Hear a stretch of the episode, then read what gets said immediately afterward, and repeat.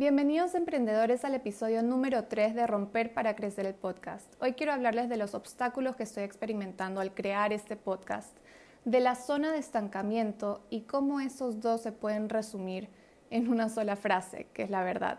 Me siento incómoda haciendo este podcast para ustedes. Bienvenidos a Romper para Crecer el podcast. Mi nombre es Stephanie Zunich, seré tu host y estoy aquí para apoyarte en el crecimiento y monetización de tu emprendimiento online.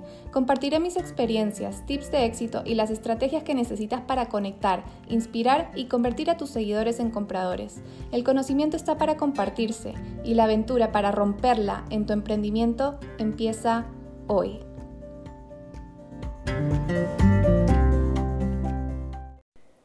Podcast y en este proyecto manejo un mantra y es que hay que romper para crecer, romper con creencias limitantes, romper con el status quo y la manera preestablecida de hacer las cosas para poder crecer de manera diferente y crecer mediante la innovación.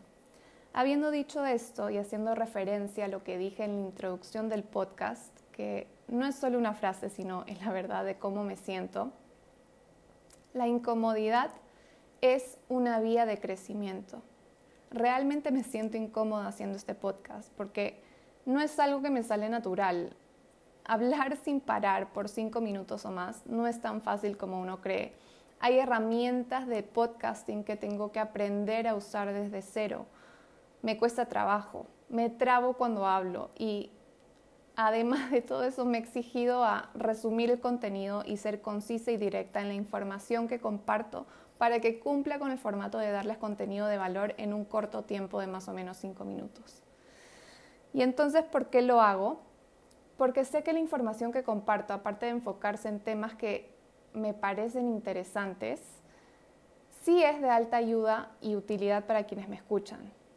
Yo lo tomo como un pequeño desafío, un pequeño training que me va a ayudar a desarrollar mejores habilidades de comunicación y este es un aspecto esencial para todo negocio, sobre todo cuando se trata de marketing digital. Así que sé que me va a ayudar tanto en mi propio emprendimiento como de manera personal. Y es por eso entonces que me esfuerzo a salir de mi zona de confort. Me esfuerzo, no es que me nace salir. Y me obligo a ser más disciplinada para crear contenido para mi Instagram de Mundo Sunich, que es mi emprendimiento, y también para romper para crecer y así poco a poco voy expandiendo mis conocimientos al aprender cosas nuevas y todo esto va rompiendo con el concepto de, de estoy cómoda, entonces ¿para qué voy a hacer algo más? o ¿para qué voy a hacer algo diferente? o qué flojera dedicarle más horas a algo nuevo, o qué vergüenza poner mi voz detrás de algo tan público, o todas esas frases que pertenecen a la zona de confort y a nuestra propia rigidez mental. Y entonces salir de esa zona no es solo una decisión, sino un requerimiento para poder construir nuestra propia mejor versión de nosotros mismos, que es lo que uno siempre busca, ¿no? Una continua mejora. Entonces, la zona de confort como tal, en mi opinión, no es un nombre que lo define correctamente.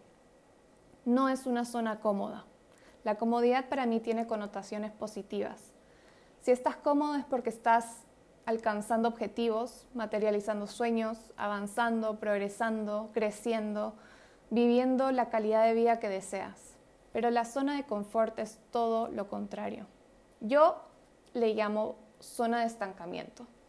Es esa zona donde quieres muchas cosas pero no tomas acción para conseguirlas y por ende la zona de estancamiento es una zona de frustración, de vacío y de insatisfacción.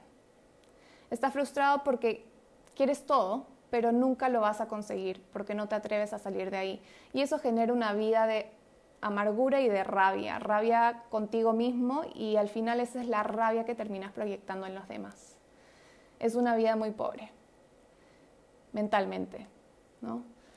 Estadísticamente, fuera de lo que yo ya mencionaba de la, de la incomodidad y la flojera, que es lo que a mí me cuesta para salir de la zona de confort, las razones que pesan más para que las personas sigan dentro de sus zonas de estancamiento y nunca salgan de ellas son el miedo al que dirán y el miedo a fallar, que en realidad yo lo tomo como una sola razón, porque El miedo a fallar está ligado con quedar como un fracaso ante los demás y entonces va ligado con lo que ellos piensan de ti. Lo que quiero hacer es darte un consejo. ¿Qué te importa lo que puedan decir los demás? Los que te van a criticar o juzgar son siempre, siempre, siempre, siempre las personas que nunca se atrevieron a ir por sus metas. Son justamente aquellos que vienen en frustración. Los frustrados no se atreven a ir por lo que quieren y se conforman con lo que tienen sin estar realmente felices. Son las personas que te van a criticar porque psicológicamente necesitan reforzar esa creencia errónea de, ay, como a ti te fue mal eh, con la idea que tuviste o porque yo vi a otro emprendedor fallar y así critico y juzgo lo que veo.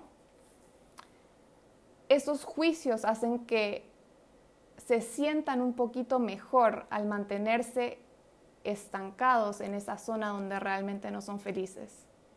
También están las personas que se esconden detrás del concepto de perfeccionismo y pasan meses, años y una vida entera perfeccionando una idea sin atreverse a materializarla porque hay muchas cosas que le falta mejorar.